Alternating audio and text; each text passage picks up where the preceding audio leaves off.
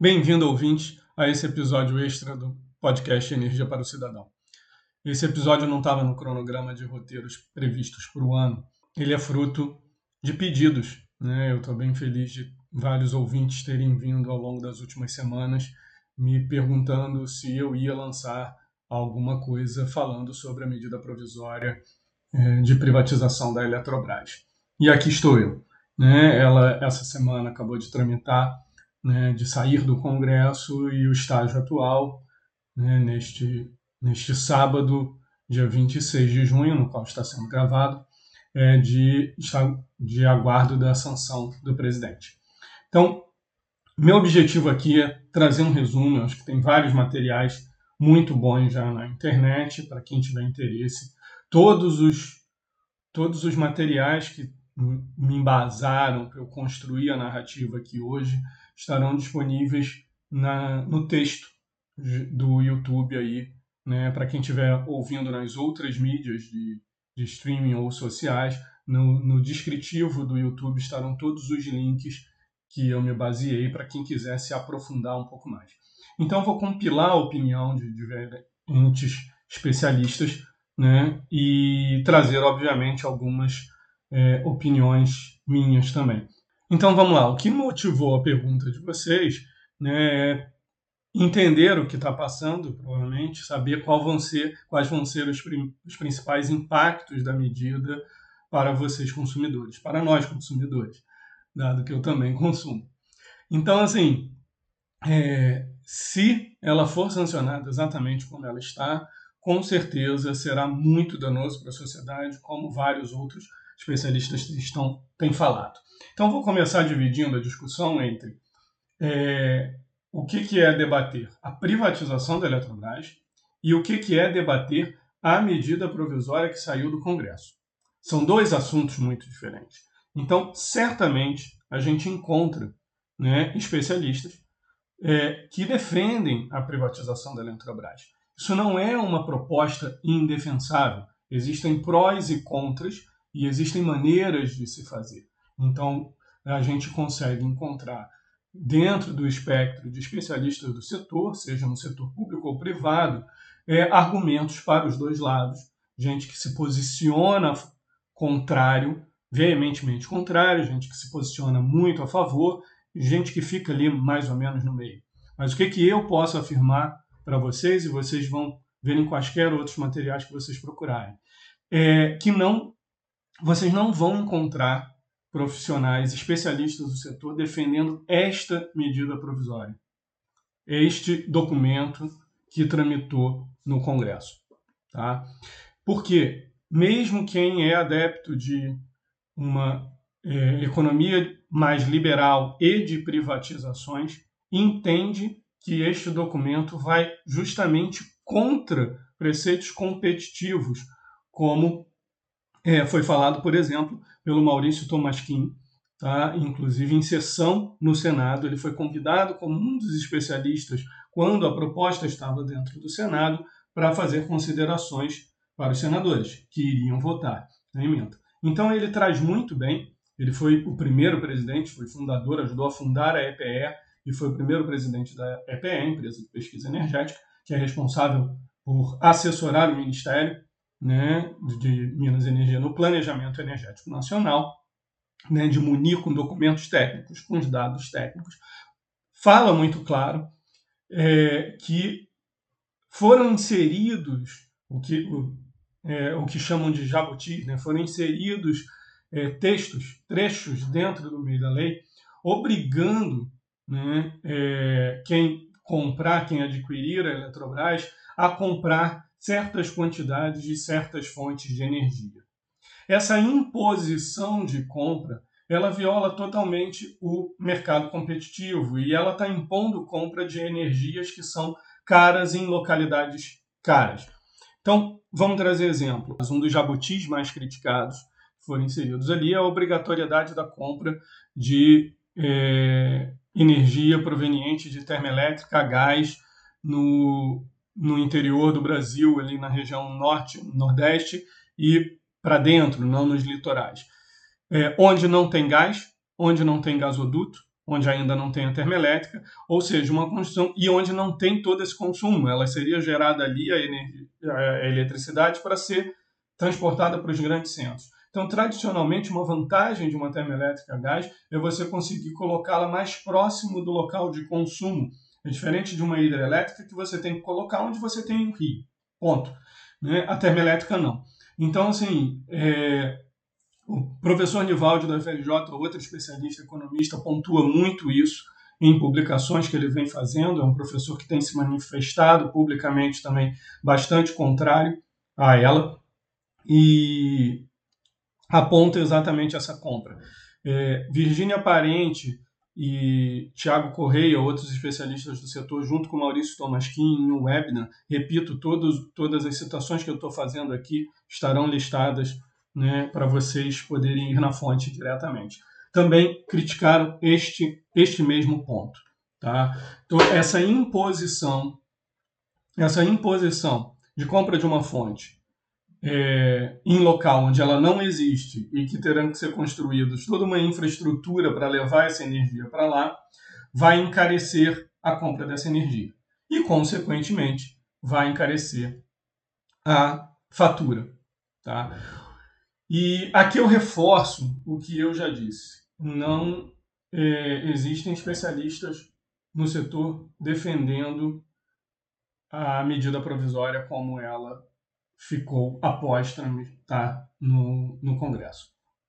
O que eu quero dizer com isso? A única nota é, técnica que está, que está aqui também listada, a única nota que teve foi do Ministério de Minas e Energia dizendo que é, a medida provisória, defendendo a medida provisória e afirmando que haveria, que haverá queda na energia elétrica. E essa, essa nota técnica tem o selo, está no site do, Ministério de Minas e Energia, mas nem a assinatura de, de ninguém do corpo técnico tem, porque ela realmente é inacreditável a, a, a falácia dessa afirmativa e reforço, vários é, especialistas têm apontado e calculado que é impossível baixar a tarifa. Ela vai aumentar a tarifa com a imposição. Não apenas dessas, mas de outras fontes também. É, PCHs, que são pequenas centrais hidrelétricas, que até hoje é uma energia renovável, diferentemente da fóssil, né, do gás natural, mas ainda é uma energia cara. E o Brasil está expandindo é, muito bem em eólica e fotovoltaica, que são renováveis também, e são as mais baratas hoje. Elas competem e entram competitivamente. Então é interessante aqui, eu vou pegar a partir de agora e falar um pouco também sobre o setor de planejamento, como é que funciona o planejamento, muito brevemente, como é que funciona o planejamento energético. É, ele, ele é dividido, a, a responsabilidade está dividida entre vários órgãos. Tá? É, o Ministério de Minas e Energia é quem decide, quem define o planejamento, mas a operação do setor ela tem um respaldo muito grande. Da EPE, a empresa de pesquisa energética, que é responsável por fazer projeções da, da expansão da demanda e, consequentemente, projeções de leilões que é, estimulem o setor privado, né, vários geradores, a desenvolverem projetos e ofertarem energia no é, curto, médio e longo prazo, né, em leilões que variam o tempo, né, a menos 3, a menos 4, a menos 5. Né? Esse número significa que um leilão é feito hoje, por exemplo, essa semana, ontem mesmo, teve um leilão a menos 4. E significam energias que serão entregues daqui a quatro anos a partir deste leilão. Então, é, o papel do, do planejamento energético é do executivo.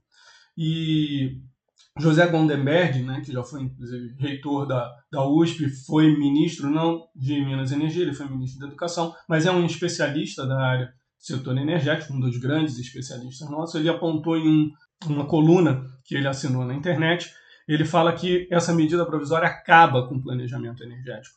Eu falei um complemento, eu não sei se ela exatamente acaba, ela está tirando o poder do planejamento energético do executivo e das empresas especialistas do setor e trazendo para o legislativo. O legislativo tomou o papel do planejador e planejou sem fazer planejamento. Né? Ele determinou, né? é determinístico, ele determina a compra de fontes sem estudos técnicos, sem previsões e sem competição, como reforço apontou Maurício Tomasquim. E não apenas ele, né? Virginia Parente, que é economista, né? e também trouxe essa importância do mercado, né? que a Eletrobras hoje corresponde a cerca de 30% da geração elétrica brasileira e cerca de 50% da transmissão. Tá? E ao é, privatizá-la e entregar para um setor para o setor elétrico, além de ser uma parcela grande do mercado que vai para uma nova empresa privada, e se for uma empresa que já consta no setor privado brasileiro, que já tem aí, sei lá, 10, 15% da geração, ao adquirir a Eletrobras, ela chega a 40%, 45%. Percebem como isso está aumentando justamente é, a concentração em menores em menor número de empresas e um, um domínio do mercado que não traz competição, muito pelo contrário, ainda mais amarrando dentro do seu texto.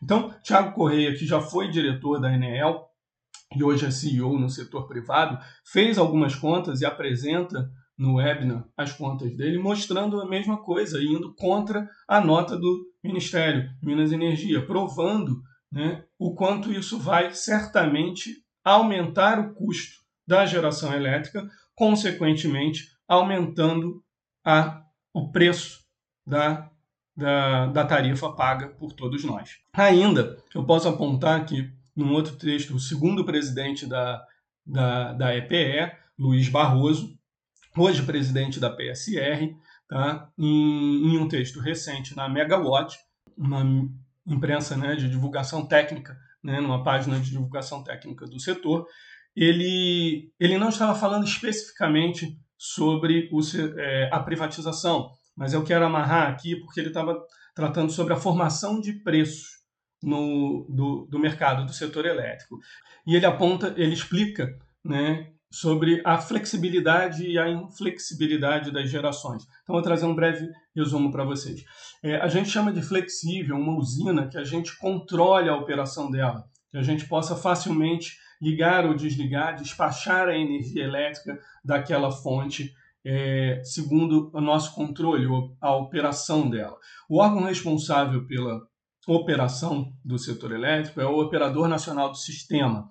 Ele controla para todo o fluxo de energia elétrica, de onde ele está vindo para onde vai, vai acionando os geradores conforme a demanda vai aumentando para atender a demanda ou informando para quem desligar numa ordem de preço.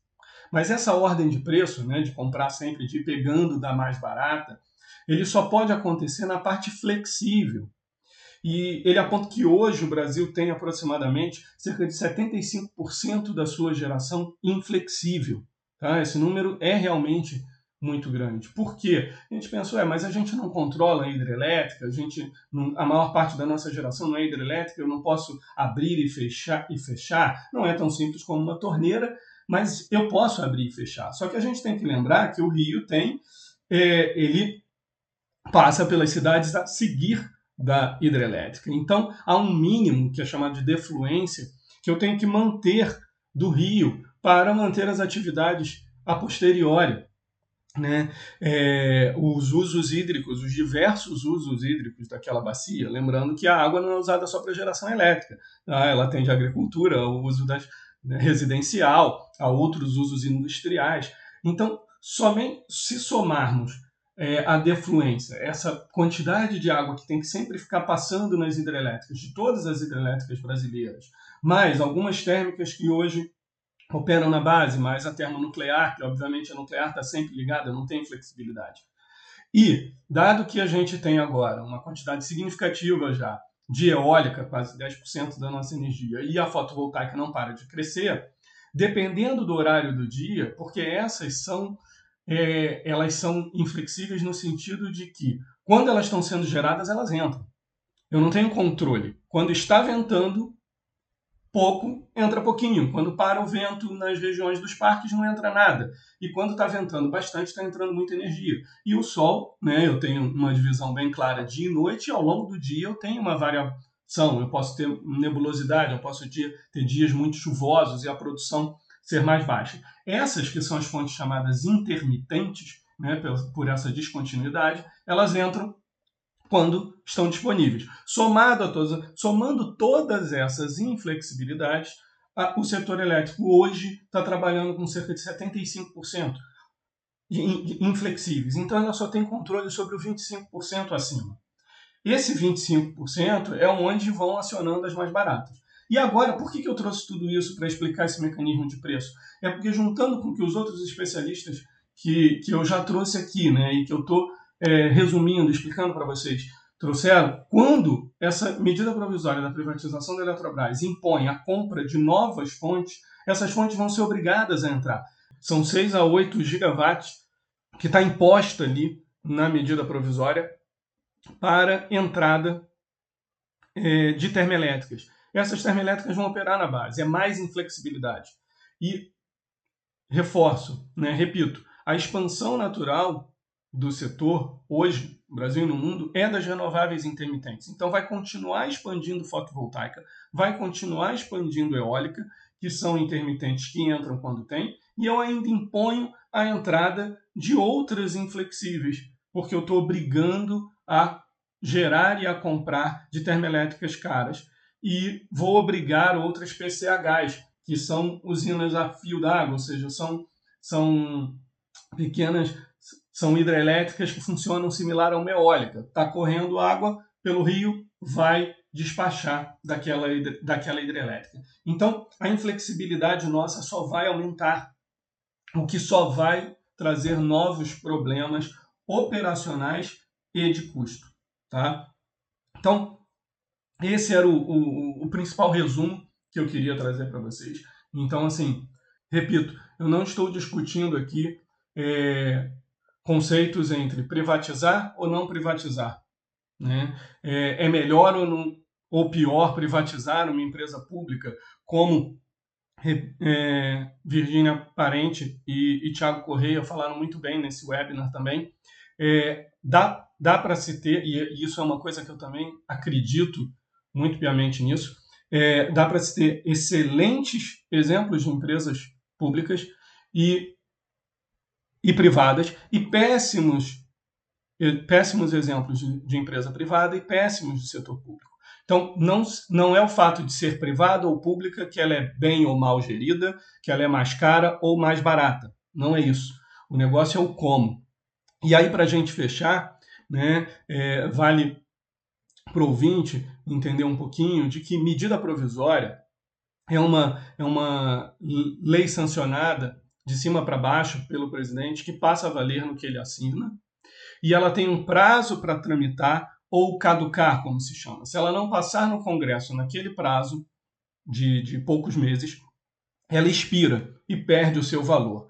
Então, aqui eu ainda falo que uma discussão uma privatização da Eletrobras, o mais importante não é discutir se ela vai ser privatizada ou não, é decidido que ela vai ser privatizada, porque isso era um projeto de campanha da, da, da atual presidência e teve um respaldo né, é, no voto, como trouxeram os, professores, os professores também, os especialistas no webinar, é, tem um aceite da, da, da, da população, um aval a se privatizar. Ok, mas e o como?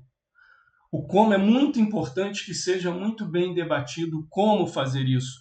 Ou seja, seria interessante ter tido tempo, ter, terem tido audiências públicas, um debate melhor e um texto bem feito, pelo menos, para garantir. Talvez, como a, a, a Eletrobras responde por grande parte da nossa energia, ela ter sido quebrada. Né? Vamos privatizar ela então em partes né, diminuir os pedaços dela para privatizar de modo que garanta que não vai concentrar na mão de um novo agente. Então, tem várias formas de se fazer a privatização. E, a meu ver, a, a escolhida foi a pior delas, porque a partir da, da, da medida provisória, o Congresso teve pouco tempo para debater isso, pouco tempo para decidir, ainda incluíram penduricalhos que pioraram e muito o texto base que já chegou, Tá? O texto base era polêmico. Né? A gente pode encontrar especialistas que defendiam o texto base, outros que eram contrários a ele. Eu não acho ele um tremendo absurdo, mas não era um bom texto.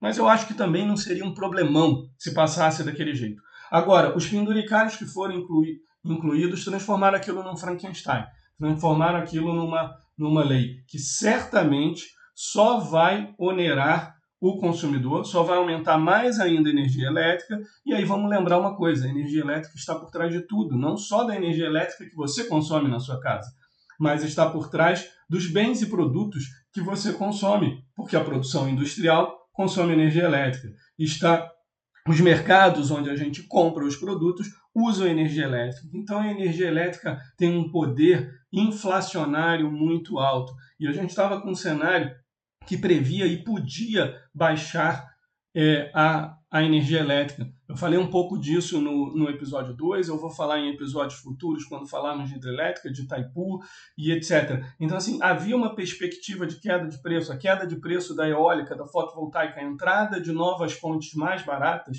havia uma previsão né, na, nos estudos da EPE também, no PDE 2030, né, o Plano de Desenvolvimento de, de Expansão do setor elétrico, ele apresenta uma perspectiva de queda dessa energia elétrica. E tudo isso vai por água abaixo com uma imposição de uma venda mal feita da Eletrobras, com vários penduricalhos que certamente inibirão essas quedas de preços e ainda provavelmente in, é, vão impor novos aumentos, gerando né, inflação em cascata. Obrigado mais uma vez a todos os ouvintes. Por favor, deem aquela curtida, encaminhem para os colegas de vocês. E quem quiser se aprofundar, tem as listas aí embaixo ou venham me fazer quaisquer perguntas. Fiquem à vontade, estou aqui para isso. Grande abraço.